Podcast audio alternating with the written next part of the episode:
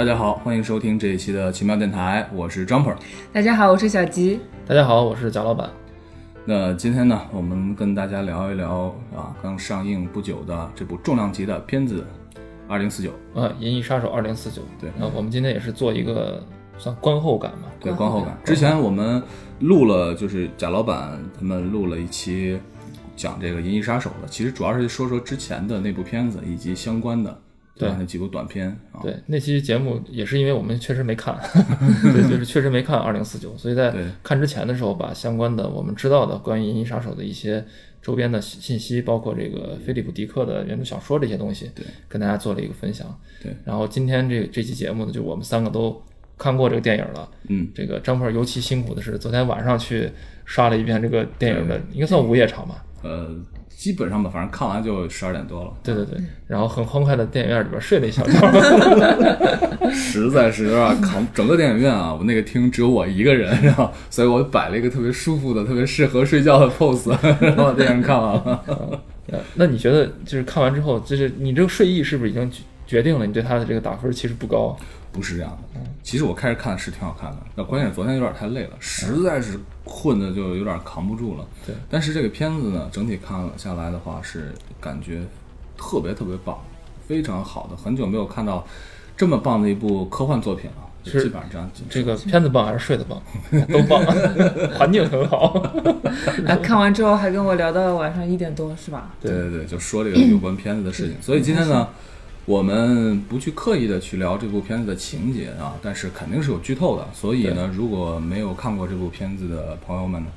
呃，抓紧时间去看一下。对，嗯，一定要看。对，现在排片量还是比较多的啊，还相对还可以。相对，而且一定要看二 D。请大家就是，如果有可能的话，尽可能的看二 D，因为这个片子本身色调就是属于偏暗的，偏暗的，再加上灯泡，其实很多这种三 D 的灯泡其实是不够亮的。三 D 影厅的放映机的灯泡确实也是对参差不齐吧？你要是带三 D。自己本身自己戴眼镜，同时又戴个 3D 镜片的话，这个就特别特别我就是那个昨天那个电影院，它只提供就是普通的那种 3D 眼镜，嗯啊夹镜片的那种是要购买的，对。然后我就特别不舒服的看了一场 3D，对，光感也会很差嘛。但这个片子就是，呃，我觉得还有一对朋友其实也可以不用听，就如果你对这个片子根本就没有兴趣，就完全也不想看，我们接下来可能也不太会把这个片子从头到尾具体演了什么。然后来一点一点的给大家像第一期我们做《银翼杀手》那节目一样来说，那可能我们剧情只是我们捎带的就提到了。嗯，如果你对这完全不感兴趣，然后也没看过的话，可能会听的就听不明白是什么。但是也没关系，今天咱们就是一个分享的这么一个内容。对，那小齐，你对这片子是一个怎么样的一个观感？你跟我们来聊一聊吧。我觉得我我可以打一个很高的一个评价。我觉得对于一部科幻电影来说，这部片子其实。给人造成一种非常宏大、非常就有点像文艺片的感觉吧，但是你又觉得就是感觉特别棒。就是说，你觉得这部片子是一部很具有文艺气息的一部科幻片，是吧？对，包括它的那种画面啊、背景音乐啊，你都会觉得就是特别像一部文艺片，但它确实是一部比较硬核的科幻片。那在贾老板的这样你的这种推荐的级别之下，你说推荐分级嘛？这属于怎么样一个分级呢？那就是。就是俩，就是双手推荐了，就一定要看，这属于一定要看的范畴。对对，我我我在犹豫，就是到底是一个推荐还是两个双手推荐的，就是一直在犹豫。你这系统够复杂了。对，其实很简单，就是你爱看不看，嗯，这是一个最大多数电影都在这个级别。对对。然后一个推荐就是你有一个理由去想让你去看的，嗯。然后两个推荐就是双手竖大拇指的这种，就是必须看，不得不看，一定要去看的，嗯。那呃，这个也不是我的分级啊，这之前那个很多人都采取这样的分级的一个方法。就我觉得这个起码能从主观上来说找到一些你一定推荐这个电影的理由。嗯，就我推荐这个电影的理由就是，呃，从另外一个方面来说，你很少在电影院里边，呃，花两个多小时的这样一个比较长的时间去看一个和你。在电影院其他时间看到那些科幻片所不同的这种类型片，嗯比如说之前看那个呃《千星之城》，嗯，是吧？吕克贝松的那个，对，还有我们之前看，比如说《星战》呀等等，这个片子的观观呃观影过程，就是《银翼杀手二零四九》和那些片子完全不一样，这是你很少能在电影院有机会的一种体验。我觉得就冲这份体验，你也应该去试一试，对？是一种多样性的一种体验。对，那么说回这这个片子的质量，我觉得就小杰刚才说，就更不用说了，无论从它的这个剧作。导演水平、嗯摄影，包括它的配乐，对，呃，包括它里边的整整的这个美术置景，就基本上你挑不出什么弱项嗯啊，都是全部在极高的水准线以上的。就基本上，如果你在看上一部片子，你觉得上一部片子给你带来比较好的观感的话，我觉得这部片子你一定不能错过。对，呃，这边我也要就就是咱们聊这个剧情嘛，我里边我提 想特别，就是我特别佩服这个导演的一点就是，嗯。因为如一般来说，对于经典剧集的续作，都会陷入到比如说他会刻意的做一些致敬，对，或者说刻意的去和上一季有些所谓的一些什么关联，嗯。但是这个，我觉得维伦纽瓦和这集的这个编剧，当然这集编剧也是第一集里边的这编剧之一啊，嗯。就是他们有一个很好的地方，就在于他没有塞过多的这种梗或者是原著梗在里边，来满足这些所谓的《银翼杀手》的这种喜欢的粉丝。对对，他们的致敬都是很自然的，对，都是而且情节的需要，而且是整个场景氛围让你觉得它就是应该就是《银翼杀手》的续作，是是，而不仅仅像漫威漫威的很多电影都互相之间有一些致敬梗啊，对对对啊埋一些彩蛋呀、什么的，不会做这种特别娱乐化的这种尝试的。嗯啊，我在看这片子之前，我有一个就是不大不小的一个担心吧，就特别担心这个片子会致敬那一段儿，就是我在猎户座的边缘看到啊战舰燃烧。最经典对，我就当时想，我说他要真的去，比如让一个人说出来，或者是列出一个什么字幕，这就就太 low 了，就让人觉得你你你虽然是续作，但是还没跳出第一部那个框子，但是所幸的是这部里边，我觉得就没有，他完全就是，既然那么前作那么牛逼，珠玉在前的话，那我就干脆啊、就是有一个更大的一个拓展，对这个主题范围的一个拓展。嗯。我觉得基本上这一部《二零四九》没有给前作《银翼杀手》丢人，对。对，对吧？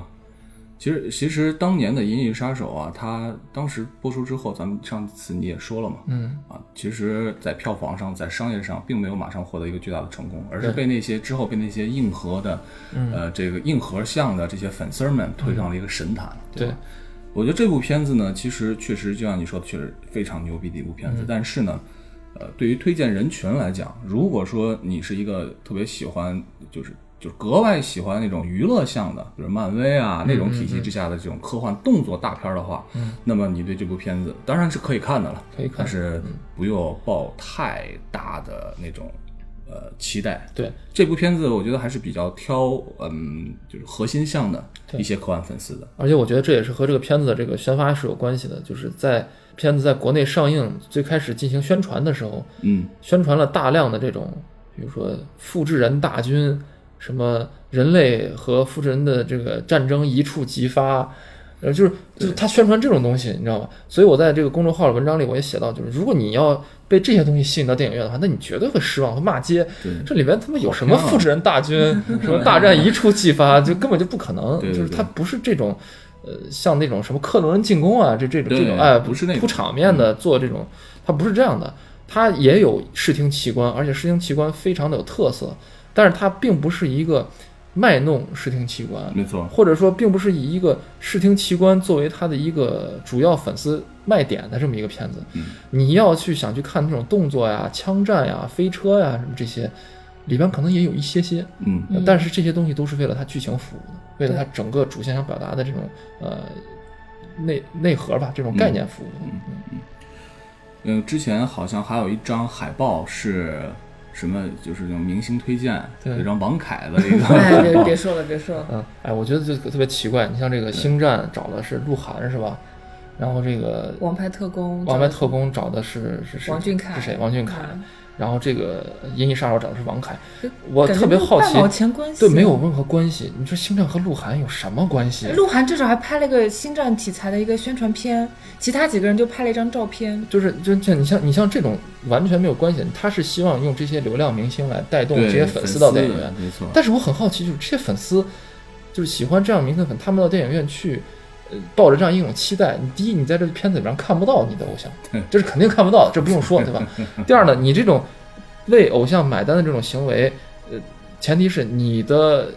这种取向喜，呃，就看观影的这种取向是要和呃你喜欢的这个明星身上的一种气质是相符的。嗯，但是我觉得这个片子，你说和王凯有什么关系？好像也没什么关系。对，那他并不是一个特别年轻向的，或者说特别这个呃面向呃所谓的这种喜欢看电视剧的朋友们的这个嗯呃这这种取向，对。我觉得这样的宣传可能是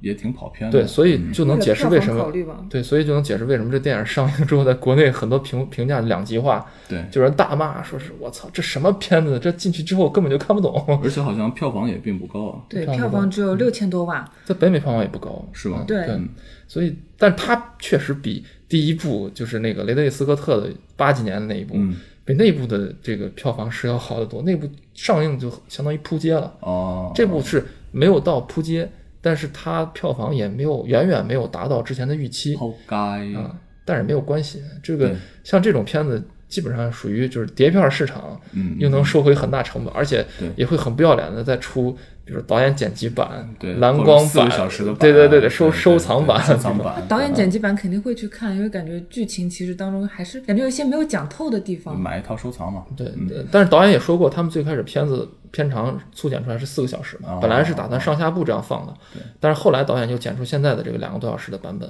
他明确说了，就是他以后出任何碟，他都不会再出这个四个小时的，哦因为他觉得就是我的作品就是一个完整的作品，哦他可能比如导演剪辑版，他会加一些音轨啊，或者加一些其他的一些小的一些片段啊、什么的，哦但他不会把四个小时那个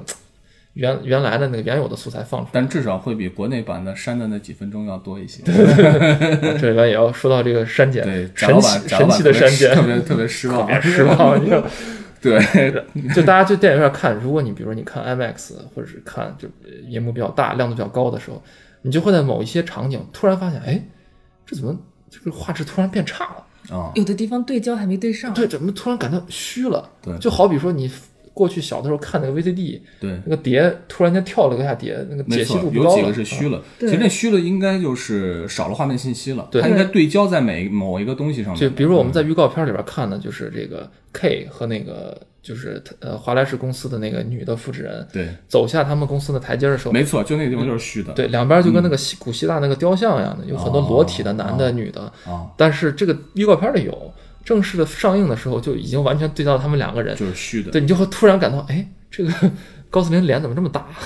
还有很多就是脖子以下的部分全部都被剪掉了对，然后导致那个画面的结构也被严重破坏掉包。括那个华莱士，就那个莱托少爷演的那个华莱士，他不是把那个复制人的那个卵巢给切掉了吗？拿刀划他的小腹的那个部分，那个地方好像没演出来嘛。那个地方原有的片子是剪掉的，哦，就是他会看到，因为他是 R 级片儿，就在国外上映，他也是 R 级片儿，对对他就等于是有见血嘛，知道他割的是什么部位。对，然后呢，包括这个呃，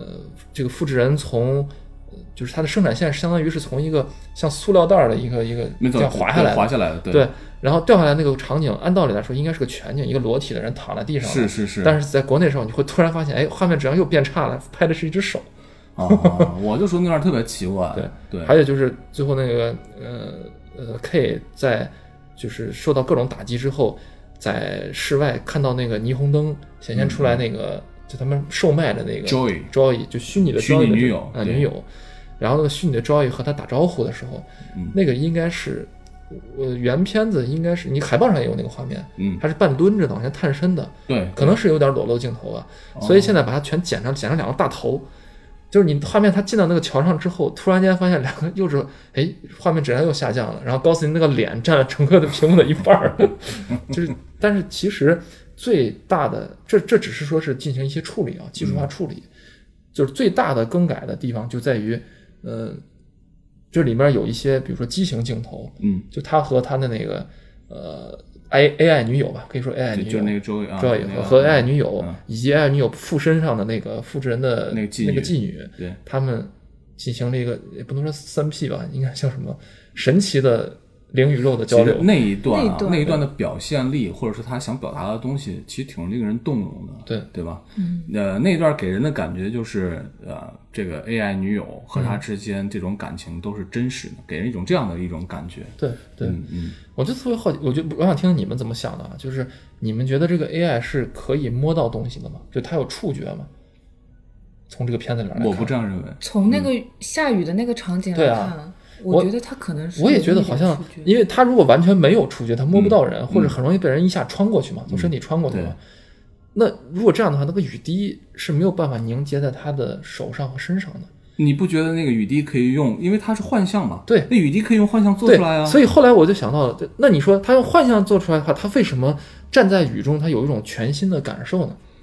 为什么那只他站在是雨中那只是他让你觉得他有全新的感受而已，那可能都是在程序端可以完成设计的事情。但是分明通过电影来说，他是被这个 K 的这个举动所深深打动，而更爱他，更忠心他了。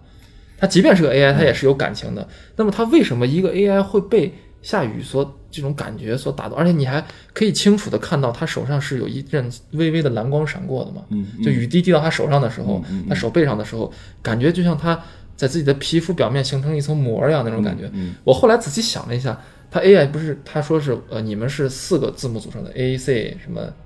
A 就是那个嘌呤嘛对，A T 什么 C G，我是两个字母组成是零和一，嗯实际上它就是一种算法，它就是、啊就是一个 AI 嘛。对啊，所以他站在雨中的时候，那个雨滴的感觉、水的感觉到他身上，是他在家里边体会不到的。所以它是一种 机器人的高潮，就是它是一种全新的算法，让自己体验到一种算法的快感啊！我原来这就是下雨的感觉。我觉得这也可以分两种来说，一种就像你说的啊，就是嗯它确实是产生了感情；另外一种呢，你说的这些所有，它都可以在它的程序端来实现的。对，比如说你它的程序就是让它能够让呃能够让这个 AI 女友使得他的客户嗯，认为他产生了感情。哦，对，嗯包括像那个广告牌上面，其实一直打的是说给你你想要的。对，所以我程序设定好了，我给你的就是你内心所需要的。那么这之间之后产生的那些感情，是不是真的感情呢？对，所以这这就是我觉得是值得讨论的地方吧，就到底那个 AI 有没有真的萌生出一些自我意识？对，那这里边又回到了就是什么是自我意识？嗯，就他的那些东西，即便是被设定好的，那他干的那些事儿叫不叫自我意识？叫不叫自主行为？他甚至主动要求，相当于这是 AI 冒险嘛，是吧？他主动要求 K 说，你把我从服务端删除，把我放到那个小的那个投影仪上，对，啊，随身携带着。虽然这样很危险，就万一那个东西坏了，它就消失，相当于死了。对但是没关系，呃那就是就是我的选择。对，那你觉得这？我觉得不太能解释出这是他设定好的或者怎么样。他如果是个产品的话，这个产品肯定不会主动要求主人说你把我从服务端删除了。不好说，不好说，因为不好说。我你看现在机器学习做的那么高端，如果已经涉及到感情层面，那么感情是不是也可以学习呢？对，因为像上一部电影里面有提到，就是说，因为为什么我们能够分辨得出来就是复制人和真人，就是因为他们的寿命太短，所以他们的那个感情学习不到或者。叫移情吧，对就是他们共情移情的这种做不到这嗯方面，就是说感情也是可以学习。但是你看这里边这个 AI，除了没有实体以外，它的移情、它的感情非常丰富。非常丰富，而且他对于别人的感受体会的非常的敏锐，就是他进来之后，比如你不喜欢吃的，我马上变成个读书的；你变成读书的，我们来跳个舞吧，又变得特别像梦露一样那种感觉。对，所以我觉得在前期的时候啊，我我还是更倾向于它是被设定好的。对，呃，可能通过某种算法学习，对吧？就是更加了解客户本人的需求。嗯，而且呢，你说它从这个一个固定端移到一个移动端上来，就是它你说它的冒险嘛。从这个商业角度来说，咱们说的冰冷一点啊，嗯耗材更挣钱嘛。你越容易损害的 损坏的话，越容易损坏的话，你多买几个备份对，多卖钱了。啊，这个对，网网维叫假老板，没有老板思维。对啊，要做耗材，要把这个东西做成耗材。嗯，所以你们觉得就是，呃，咱咱咱们这里边刚才这个小吉谈到了，就是复制人在这里面设定是他是不具有共情，或者所所谓的复制人是没有灵魂的嘛？那你们觉得 AI 是一个没有躯体的灵魂吗？可不可以这么说呢？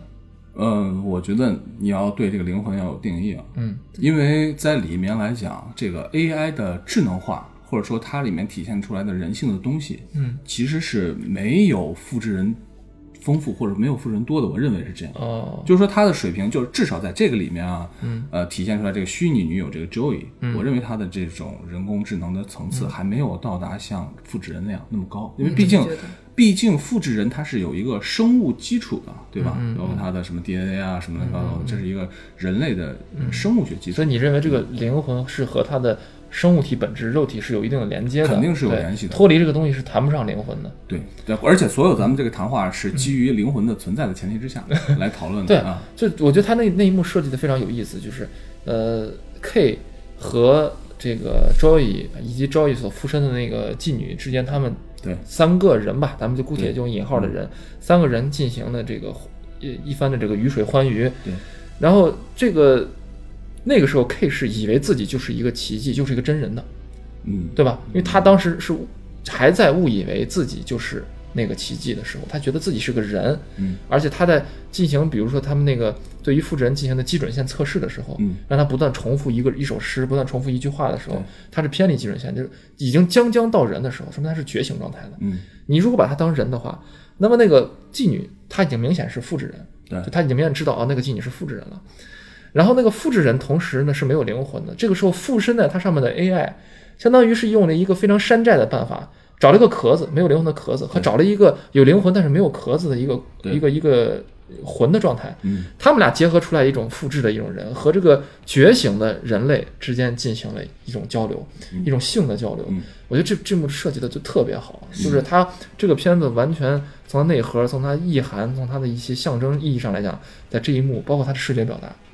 那个视觉表达就是让你感觉又有一点点的惊悚。我不知道你们觉不觉得，就那个手指头在划的对那种好多种有一点惊悚而且最惊悚的一个镜头就是从呃男主的背后，然后他在前面抚摸他，就感觉有四只手交融在一起来抚摸他的脖颈有一点点惊悚，但同时呢又有一点的这种情欲，对，还有暧昧美感，对而且甚至你就看他那个手，包括他穿的衣服，包括他们那个呃那个 Joy 的那个脸在记者脸上忽隐忽现，没错，每个人他们的那个手谁先摸上去，谁怎么样是跟随的，对这都是有设计的。仔细看，我觉得那那幕太棒，可惜就后面给剪了。我特别想看后面那个到底是什么。回头还可以看一些高清的版本，应该还会有。对对对对对，所以其实就回到一个问题，就是人和非人之间的界定是怎样的？嗯比如说我们的记忆，记忆是可以移植的，记忆是可以创造的，嗯然后我们的情感也是可以程序设定的，嗯复制人也是可以生育的。嗯那么人和非人之间的区别到底是在哪个地方？包括上一期我和大文就在聊这个，就就是《银翼杀手》它整个这个系列，他在说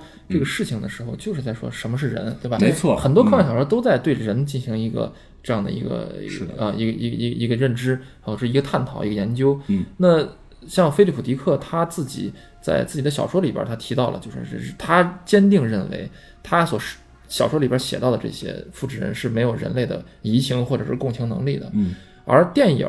八十年代那个电影对小说已经改变的非常大了。对，而这一部《银翼杀手二零四九》相当于和小说关系就很弱很弱了，嗯嗯非常淡化了，是一个全新的故事，它只是沿用了复制人或生化人的这么一个概念。是的，那么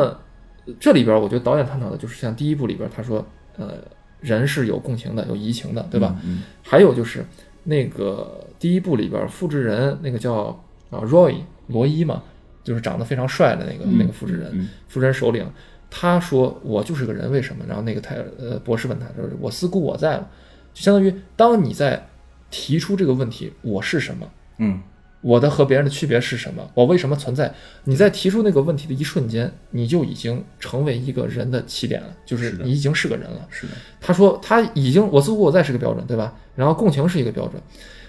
这个片子里面提出了另外一个我觉得更深入的标准，就是你也可以有共情，嗯，而以尤其是这里边人类是缺乏共情能力，在这个二零四九里边特别冰冷，特别冰冷的，而且不管说什么话，尤其是旁边复制人在旁边正站着呢，对，他们就说是哎什么复制什么 skin 说这些什么皮囊什么这些话，对，然后他们才意识到哦对不起。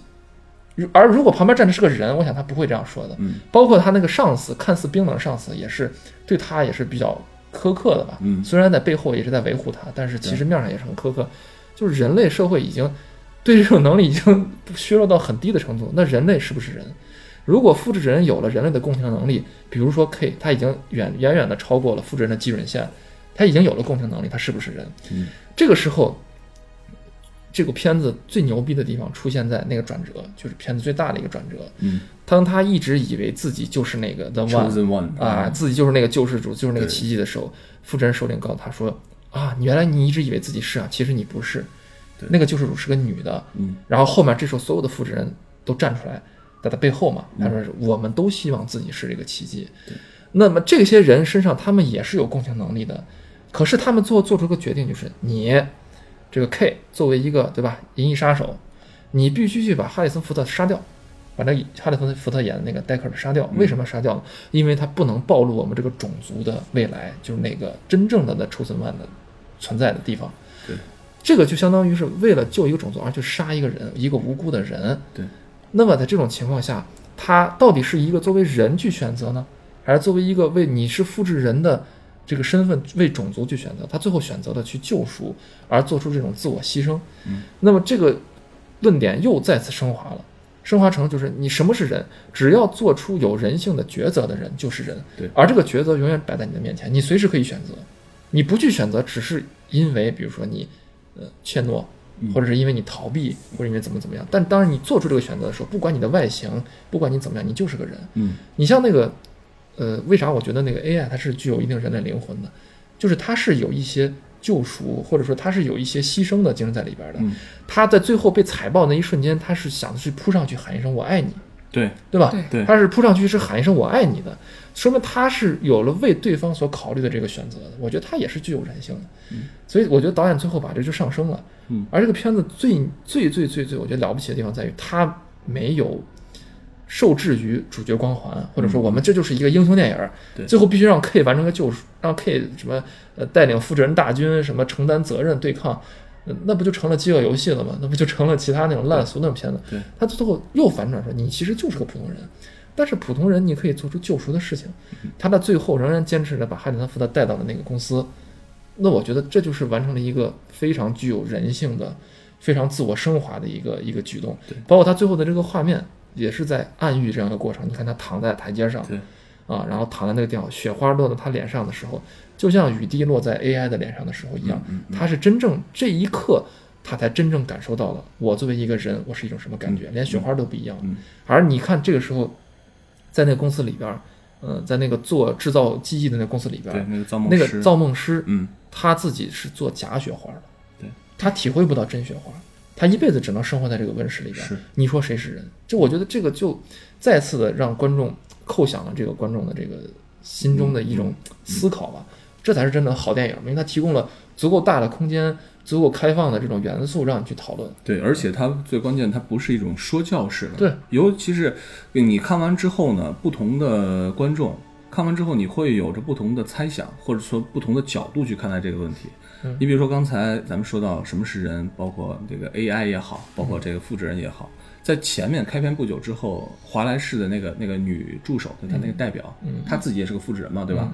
然后呢，她开始的时候和一个另外一个黑人女客户，两人不在谈客户生意嘛，他就说你要是挖矿的话，那你要订购的复制人，你就要少一些情感，对吧？把他们做得更强壮一些。要是除除非你是要什么情趣的这种复制人，对，所以说可能是。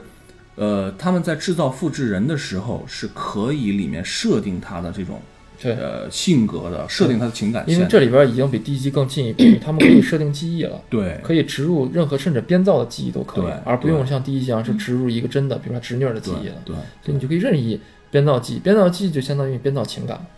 编造情感其实就是对呃编造性格嘛，对你的个人是有那个什么的。性格都是编造的，那么这个复制人来说，就是说整个人都是可以人为塑造的。对。对，但是我一直觉得这里面啊，就说到这个的话，有一个 bug。昨天我跟小吉还说呢，就是说，嗯，他们利用这样的一个记忆，使得这样一个复制人有了自己的性情。嗯，姑且这么咱们这样认为，对吧？性情这么认为。但是呢，这个复制人又是知道自己是复制人，又知道这个记忆是假的。嗯，那当你知道你的记忆是假的的话，难道不会影响你的性情吗？对啊，会啊。对啊。对啊，所以我觉得这里面所以有问题。所以这里边就有大部分的。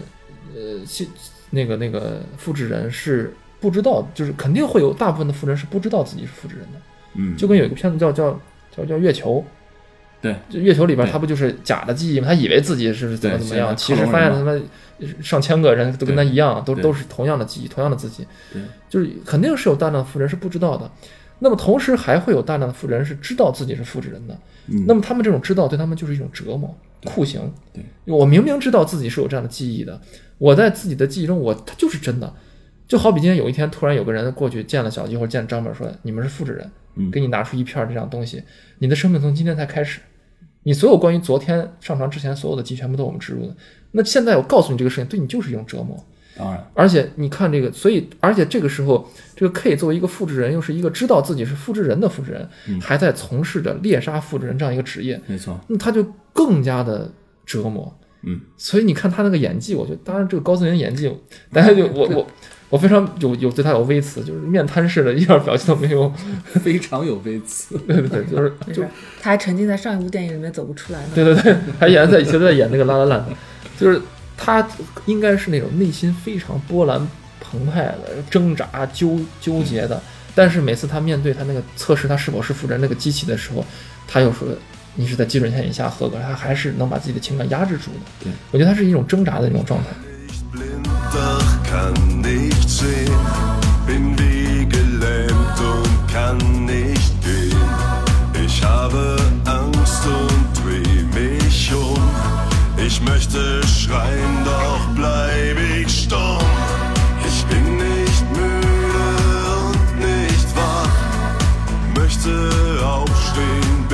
Jesus vá.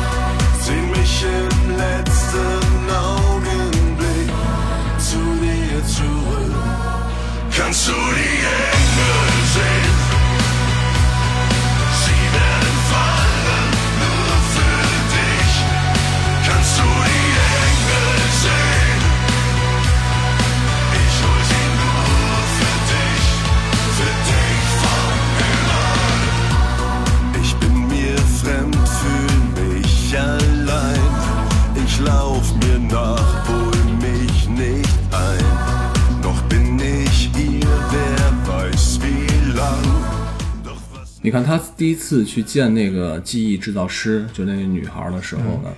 嗯，那女孩告诉他说是你的记忆是真的，真的对吧？就是骗了他嘛，对对吧？然后那个女孩同时看到这个记忆的时候，实际上她自己开哗开始流泪。嗯，完了之后，你看这个 K 的反应，他是非常的惶恐的，他非常惊恐，对因为他自己是一个银翼杀手，对，对吧？然后他自己突然发现，我变成了那个我要去杀的那个人。对对对，嗯，他其实当时的反应特别特别的惊恐。对，嗯，就在他的面瘫演技在圈中少有的几次这个爆爆发发，就是这里。对，这算不算一个 bug？就是说，复制人是设定好，就是说你必须得服从你的命令的，嗯但是他最后其实是跟他的女上司是撒谎了，对吧？我觉得在这个技术层面的东西，其实实际上这个片子是回避了的。对就是你如何人类如何去足够呃有把握的去控制复制人，嗯，这是回避掉的。这个片子，所以就很多人就是我看了很多这个科幻小说迷，他说这个片子不够硬不够硬不够硬，是因为他一直在回避，他到底是克隆人呢，还是仿生人呢？因为这个片子最早开始的名字仿生人嘛，对，仿生人那那它里边是机器吗？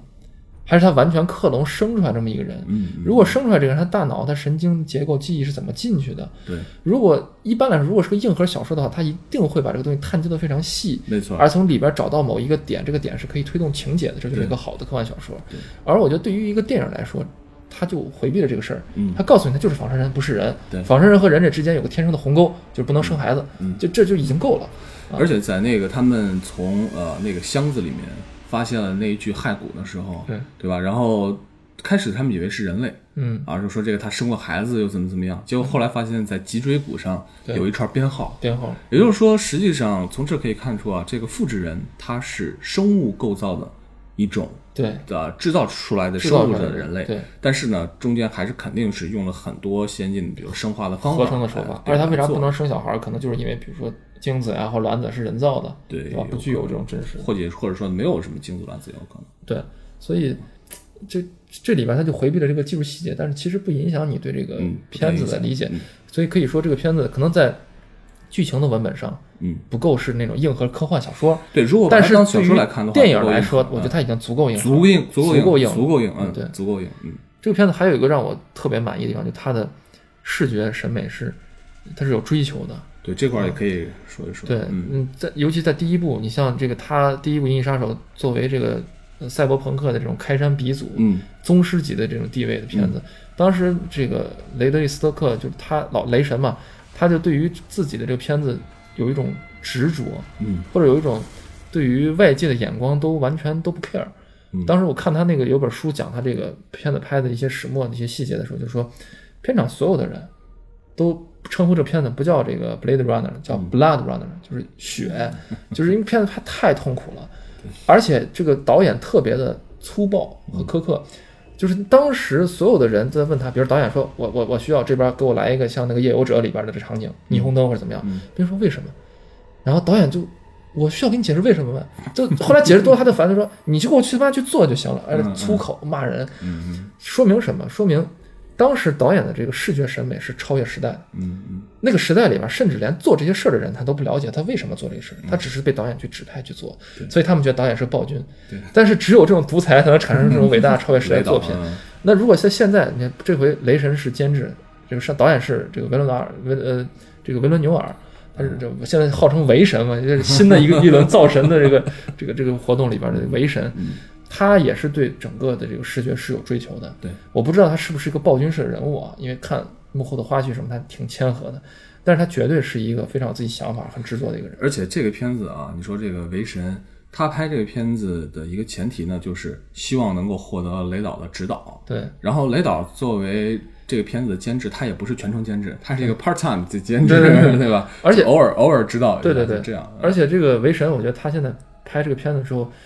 在整个视觉上又有更多的突破。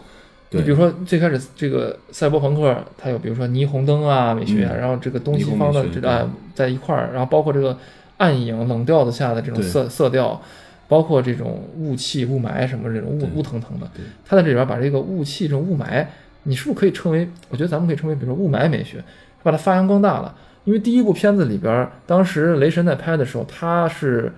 因为预算的原因嘛，预算受限嘛，他只能在晚上拍夜戏。对，因为如果拍白天的话，他很多东西它包括置景什么都都都穿帮穿帮了，对，是没有办法，所以才弄成夜戏的。包括语系好像也是这样，对对？，然后然后这个呃最新的这个二零四九里边，它是有很多白天的戏的，对，但是它白天的戏它有自己的风格，就像那个雾霾的状态下的北京一样，而且也确实就是可能没有北京严重，我觉得。呃导演就说他那个导演背景是对。参考北京的，而呃，当然，你看那个 他呃，包括 K 在那个他的那个可以飞的警车上，嗯。去飞到那个辐射区的时候，它比如说里面闪过了很多城市的镜头，这向左多少放大，对。向右多少放大，里面有很多建筑物闪过。当时这个导演就说了，说是我是参照了北京的大裤衩附近的就那一片儿，哦，北京的包括高架桥啊，包括参照他们的天际线的形式，还有上海，哦。然后做出的这样的一个复合型的这种大这种大都市。哦，然后再加上北京的雾霾，而且这里面还有个特别有意思的这个事儿，就是这个呃雷德利·斯科特他来过北京，嗯，对，而且他来过北京，他给他朋友说，这北京这个城市太让我印象太深刻了，嗯。就一个是雾霾，一个就是它的这种混乱的建筑元素，嗯嗯，又有高楼，对，然后又有这种平民的这种房子，是是，所以他特别兴奋。嗯。我觉得这就是这是一脉相承的，对，就是他们现在找到了一个新的坐标，能来标识自己在整个世界风格上的一种追求，嗯嗯到底在是一个什么位置。然后，包括它里边对很多这种大的雕塑，人在大的雕塑面前，比如他在雾霾中发现一个大的脑袋，对。半拉脑袋，对，然后这个这个这个这个，你看他脑袋里边，他炸掉的还是左脑，左边脑子，说明人的理性是没有的，只剩下感性了。嗯，就是你哦有很多隐喻你都可以想，而且你这里边他说到隐喻，就是他宗教隐喻也特别的多。是这个没错，对。嗯。第一集里边最最后那个复制人杀戴克尔的时候，他为了让自己用疼痛来唤醒自己的最后的生命，嗯。他把自己的手先扎进去一根长的钉子，这就是耶稣嘛，嗯，就被钉到十字架上，被钉到掌心嘛。对，然后他最后形成了一种救赎，所以是是。一种新的升华的人类。是。这里边复制人是耶稣，而人类成了被拯救的对象。没错，对，然后在这个片子里边，同样也有很多关于基督教的隐喻，比如说最后这个 K 把呃这个戴克尔送到他那个嗯。女儿的面前的时候，他自己没有进去，嗯。躺在这个台阶上。那基督教里边讲，就是人只有做出自我奉献、自我牺牲的时候，才能上天堂。嗯，上天堂的过程就是迈向阶梯，他就在阶梯上对倒下了。对，所以他通过这个自我救赎，真正的变成了一个人，从一个复制人升华成一个人，嗯相当于人在天堂，复人复制人在人间嘛，这种感觉。而你有没有最后发现，他最后他的受伤的地方是他右侧肋骨，是的，这就是夏娃取出亚当取出那块肋骨的地方没。错，然后里边，我觉得最后他的暗喻就是说，最后里边在那个封闭的温室里边那人就是夏娃。嗯。就是所谓的这这个时候就是相当于夏娃在伊甸园里边，它那里边的环境也是你可以随便造，造成这个绿色也好，全篇唯一的绿色的出现在那个温对室，开篇的时候他在那儿制造天牛嘛，当然，我觉得对，但是我觉得这个有点，我有点过度解读了。但是确实这个解读的乐趣是，导演足够留给大家的。对，因为电影的这种魅力就是不同的人，你你看着每个人都看的是一样的东西，但是呢，你可以在主观上有一个充分的发挥的空间。对嗯，所以这个好好的科幻片子就像《黑客帝国》一样，黑客帝国》它的解读感就比这个要更更丰富了。而且《黑客帝国》我看过以前，说说跑题没关系啊，《黑客帝国》有一些这种深度解读的东西，嗯你都觉得这简直是真的是那么考虑的吗？还这这就是说那种感觉，就是人家写的这个窗帘是蓝色的，它真有、真有这种背后的含义吗？还是它真就是蓝色的？这个我觉得没有关系，就是片子拍出来之后，这个片子就属于大众了。没错，而且好的导演他会对自己整个这一套体系，他是有一套自成体系的东西的。没错，也许他可能并不是真的有意而为之的，但是他这套体系一旦形成之后，观众就会往里边填补很多点。是的，因为这里边它有很多韩语的那个，就跟第一部里边它有很多中文和日语一样，嗯，这里边有很多韩语，我不知道是不是这个韦导在觉得这个未来社会是这个韩国也是一个国际化的这种强国啊。嗯。然后因为因为我我我跟我这个韩国女友去看的，然后他就说，这个进到那个 K 进到那个赌场见那个老老老戴克那儿之前，嗯。赌场的名字叫幸运，就是韩语两个字幸运，嗯在门口，就是你他通过寻找之后来到一个建筑建建筑名叫幸运，嗯在这里边找到了那个传说中的戴克尔，就是很棒这个感觉。嗯当他一进到这个房间之后，反打出来，从里边看外边，那个字儿也是能看见的。嗯，韩语这个字儿反过来念叫运行，运行，对也是可以成为一个词儿的，因为韩语是表音的嘛。对对，运行就是比如说一个体系的运行，嗯机械的机械的运行。我操，我觉得这个就太棒了，这你就让人感到你这种解读，就是让让你内心会有一种满足感，真的会有一种满足感。我觉得这个电影里面的元素啊，不光从开始说的这种画面上的元素也好，还是里面放的这些内容上的元素，呃，有给了足够大的空间和足够大的自由度。对，啊，我觉得另外一个就是有隐喻的地方，就是他们的名字。比如说 K 一开始作为一个 作为一个复制人杀手的时候，他的就是一个代号，我就叫 K。对，然后当他以为自己是那个 The One 的时候，他就他的虚拟女友就给了他一个名字叫 Joy Joy。Joe Joe Joe，叫因为虚虚拟女友叫 Joey，所以给他对名字叫 Joe。Joy，他的名字其实你看他的那个虚拟女友的名字叫 Joy，其实就是音译了那个 Joy，就是那个欢乐。欢乐、嗯。欢愉的意思。哦，然后那个华莱士公司手下的那个女下属，她是叫 Love，啊，就叫 love，Love。哦，这也算，这是一个很明显的隐喻，我觉得。嗯。然后你看，一开始就是 Love 把 Joy 给杀死了，对，然后 K 去把那个 Love 给杀死了。我觉得这个在那个人的情感方面的隐喻还是比较强烈的。对，爱情杀死了欢愉欢乐，然后最后灭绝师太是吧？绝情。对你没有欢乐了，也就没有爱了。这这支片子我觉得唯一让我不满的就是，嗯，那里边那个莱托少爷演的那个华莱士，嗯啊，那么牛逼的一个人，甚至他对别人施酷刑的办法都是说，我知道你这辈子一直在逃避，一直在追呃逃跑，你受到的苦很多，所以我不用苦来折磨你，我用欢乐来折磨你。他搞了一个就是非常像那个那个 Rachel 的那个复制人，其实就是用动态捕捉把那个老的那个 Rachel 给捕捉上去了，把他脸捕捉上去了。然后他就说：“我用欢乐，用回忆，让你陷入幸福感的回忆来折磨你，因为我知道你一直在回避着这个欢乐，现在给你欢乐，那是对你的一种折磨。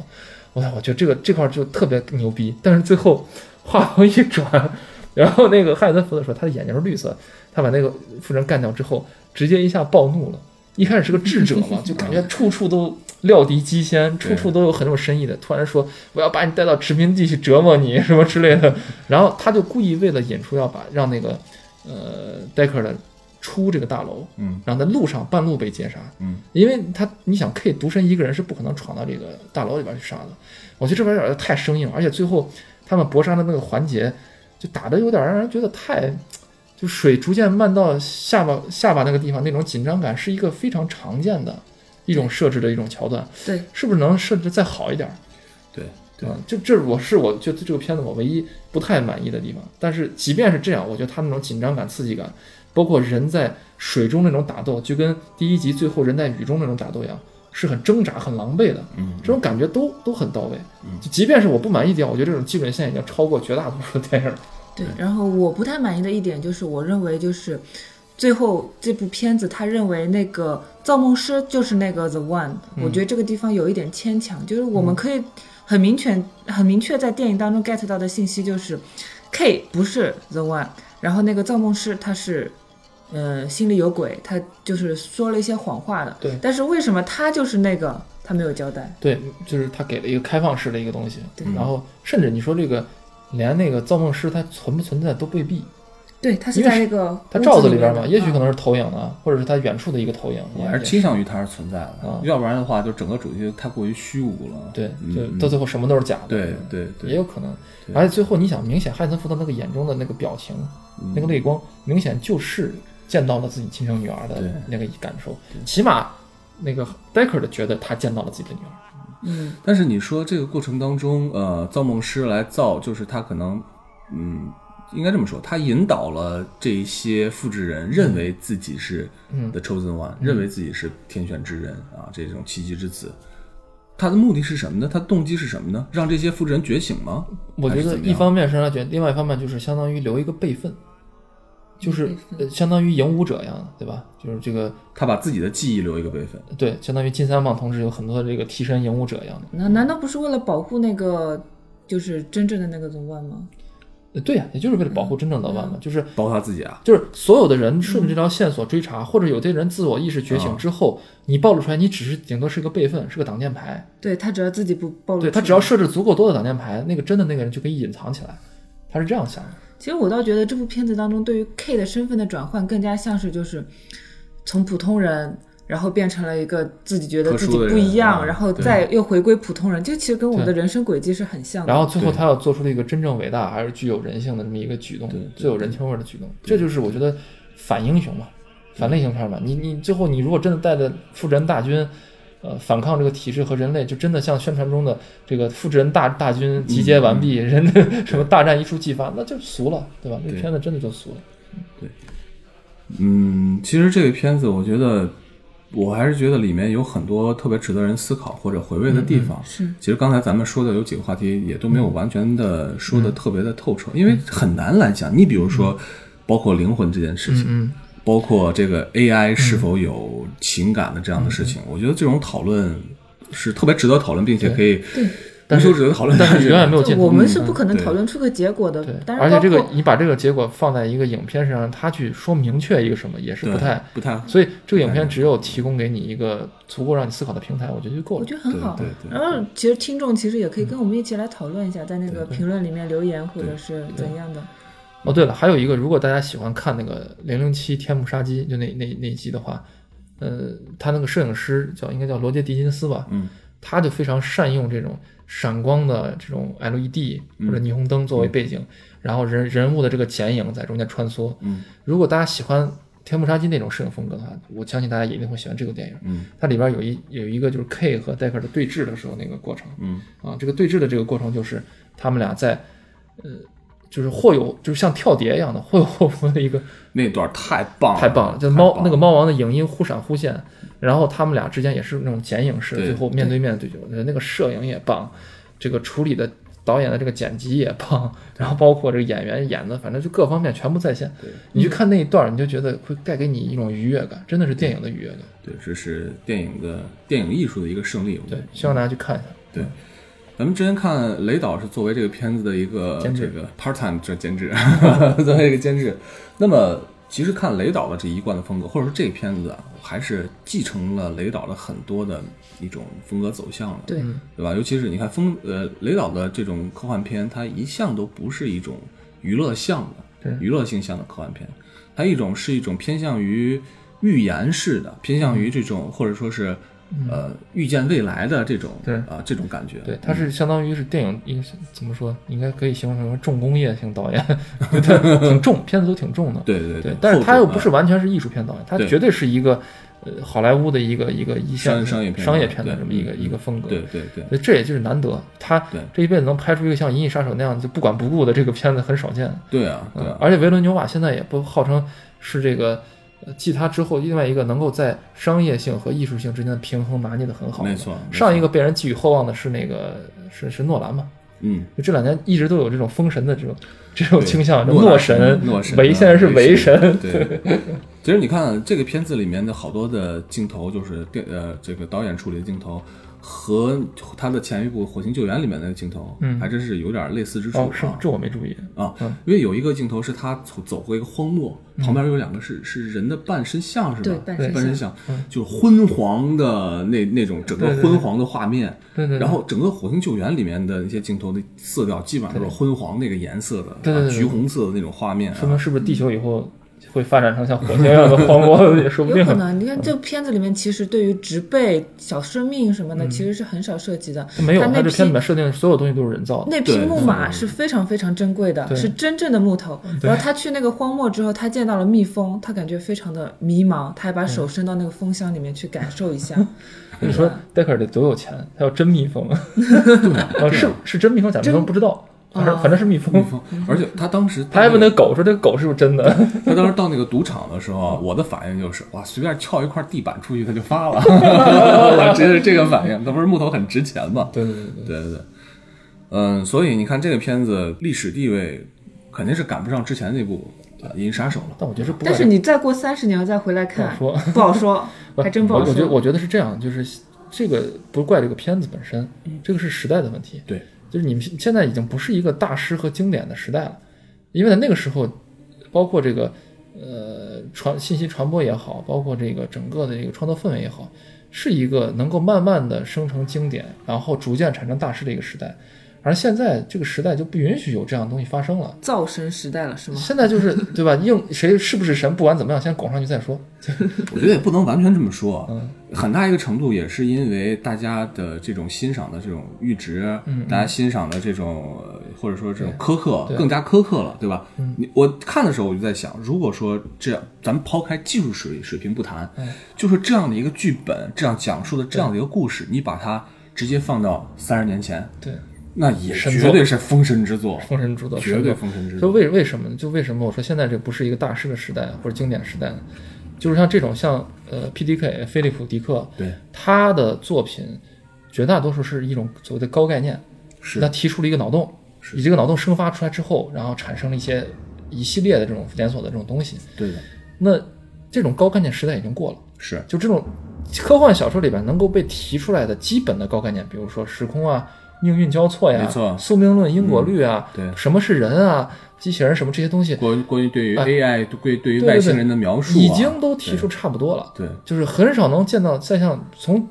呃小说来说，很少能见到像《三体》啊，耳目一新的呃，像那个降临啊，类似于这种耳目一新的这种东西了。而在放到这是咱们说的小说嘛，放在电影里边，电影的文本就更不可能出现这种我我前所未见啊或者怎么样，能玩的基本上都能玩的差不多了。对，所以你现在你说让大家出来一个什么新的完全没有见过的，恐怕很难。既然很难，所以经典也就很难。你现在这个咱们相当于电影美学上来说，做成现在这个样子已经很不容易了。嗯啊，你指望它像过去那样的完全做出一个全新的、谁都没有见过的赛博朋克这种东西，也很难很难。嗯嗯，其实作为科幻迷来说啊，咱们平时闲聊的时候，经常也特别可惜，国内拍不出来什么像样的科幻片儿，嗯嗯或者甚至说这么多年科幻片儿也都快绝迹了嗯，啊，在可能有一些所谓的伪科幻的东西在。嗯，对于今天的这部片子《二零四九》啊，《银翼杀手二零四九》，其实咱们聊的脉络挺散漫散的，对，也是一些观后感想。对，就是一些零零碎碎的点，对吧？也没有去描述整个的情节啊，还是很向大家来推荐这部片子。对，嗯，然后也我们也不是完全悲观嘛，就是希望这个随着国国内的这个影视工业的发展，我们也能有自己的这个科幻片儿。但是我觉得科幻这个东西是属于全人类的，对，当然，呃，你好的想法，其实尤其是特别牛逼的这种创想，一定是属于全人类的。对，而且科幻的一个基石也是为全人类而担忧，为全人类而说好像那个着想。对，张小北他要拍一个叫《拓星者》的新疆拍的片子，好像已经做完了，不知道怎么样。对，这个在科幻圈里边还挺期待的，我们也看看国内能不能有一个好的科幻片出现吧。嗯，事实上，这个国内的好的科幻小说其实挺不少。挺挺不少的。但是科幻小说改编成科幻电影，其实还是一个比较难的。对，它有一定的门槛儿。啊对，呃，我们希望中国咱们拍不成这个呃拓这种三三体这样的，我们可以拍个什么呃他来自地球，是吧？就那种低成本的，有 一堆人坐在一起聊天的这种方式。那我觉得不一定非要就是涉及到就是太复杂的东西，你讨论一些就是关于未来的一些伦理问题，其实也是一个比较好的一个。还是在剧本，我觉得还是在还是在在在讲故事故事看你讲的好对对不好。对对那行吧，那今天就大概聊到这儿。嗯，很多东西也没有聊到位啊。当然呢，呃，我们平时也会在群里面，对吧？大家可以多讨论讨论。对，我我们有一有一个我们有一个闲扯淡的一个粉丝群。对对，大家可以在那个界面下方看到一个二维码，对，顺便再来公告一下我们的这个公众号啊，大家可以在微信里面搜索“奇妙电台”四个汉字，店是商店的店。那么关注我们的群之后，关注我们的公众号之后呢，可以加入我们的这样的一个讨论群。对，啊我，们也不知道建这群是什么目的，反正建起来再说。扯淡呗。大家一起聊聊天，聊聊天，然后每个礼拜都会有一些关于电影的分享，大家可以一起来分享一下，啊好，挺好的，对吧？聊一聊。那我们今天就到这儿吧。好，非常感谢大家收听这一期的节目，下一期见，再见吧，嗯，大家再见。拜拜。拜拜。So.